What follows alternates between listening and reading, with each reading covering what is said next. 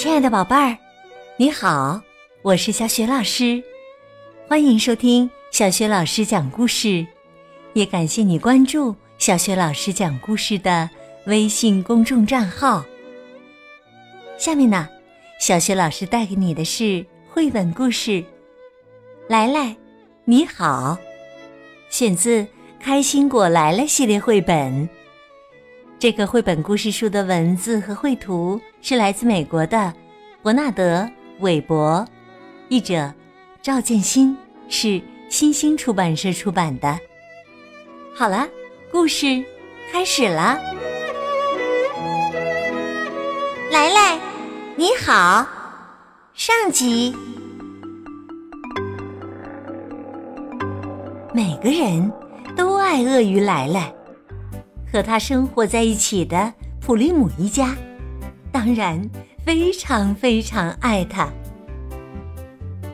面包店的女老板爱来来，她总会给来来一块曲奇饼干，是她最喜欢的口味，上面沾满了彩色的糖果。卖冰激凌的波莱特先生爱来来，他总是让来来坐进。冰激凌车里摇铃铛，小鸟爱来来，它总是咕咕的叫唤，爱来来，爱来来。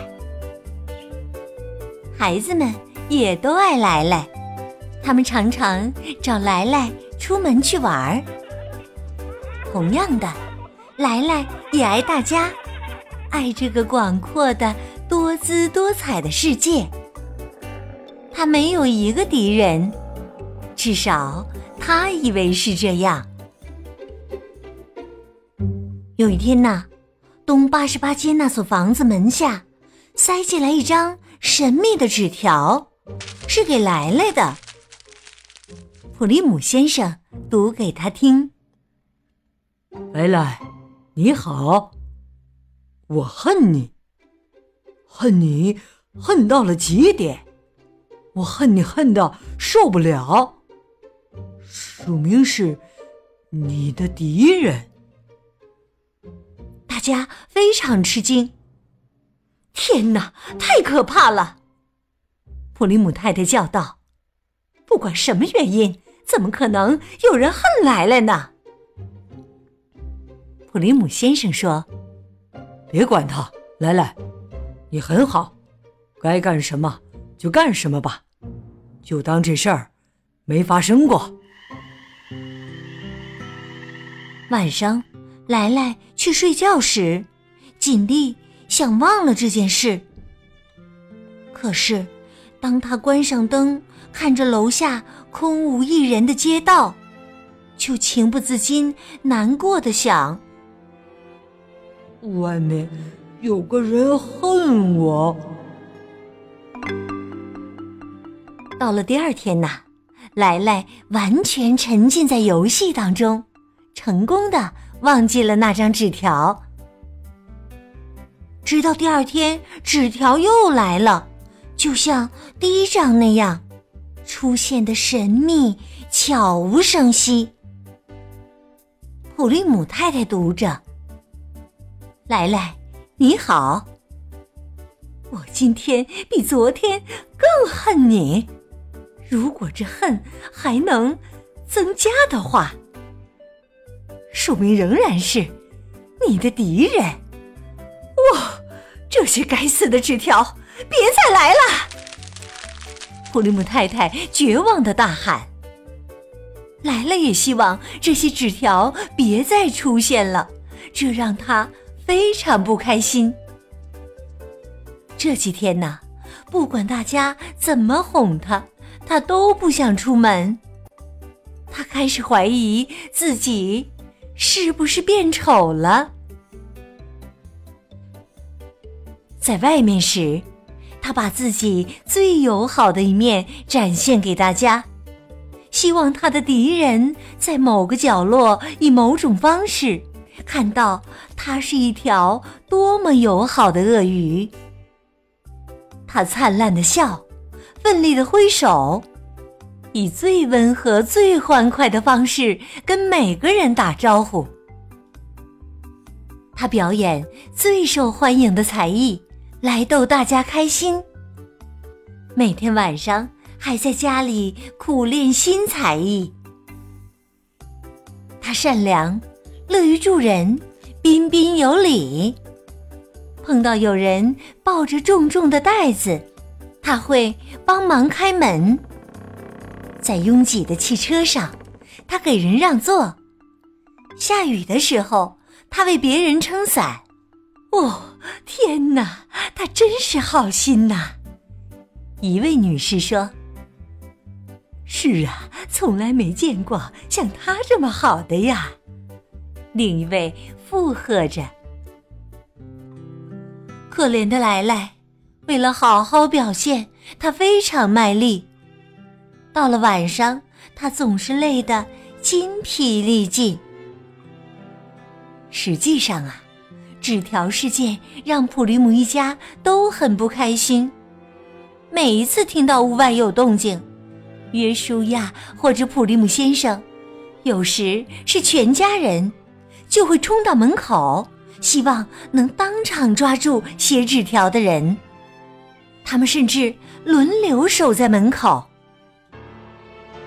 一天下午，普利姆太太、约书亚和莱莱碰巧看到这样几个大字：“打倒鳄鱼。”这几个字歪歪扭扭，但非常醒目的写在附近的围墙上。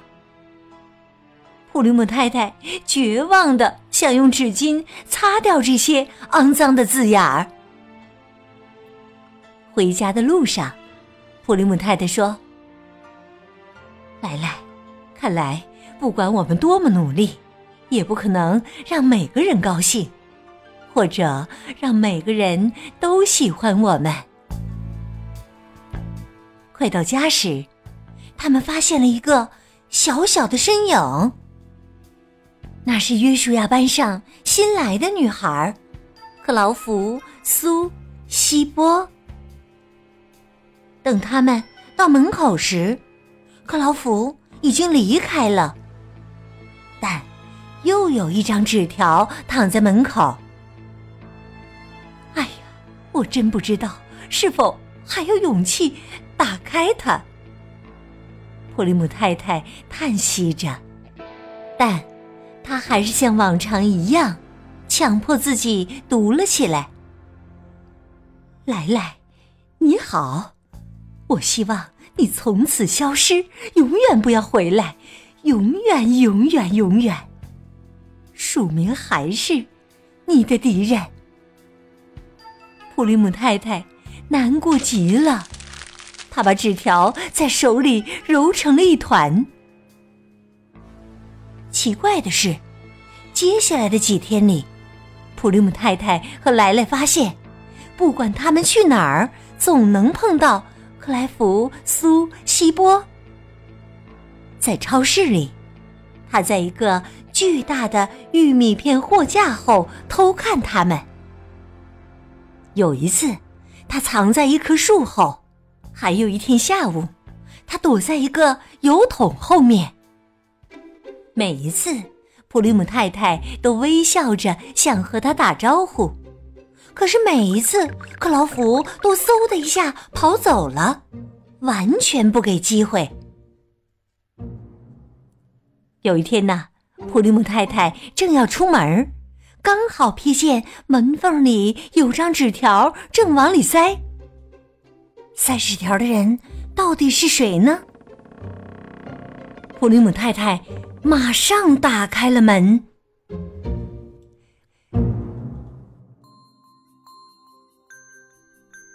的宝贝儿，刚刚你听到的是小雪老师为你讲的绘本故事《你好，来来》上集。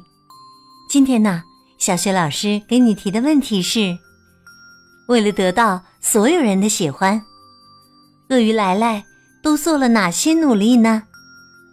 如果你知道问题的答案，别忘了通过微信告诉小雪老师。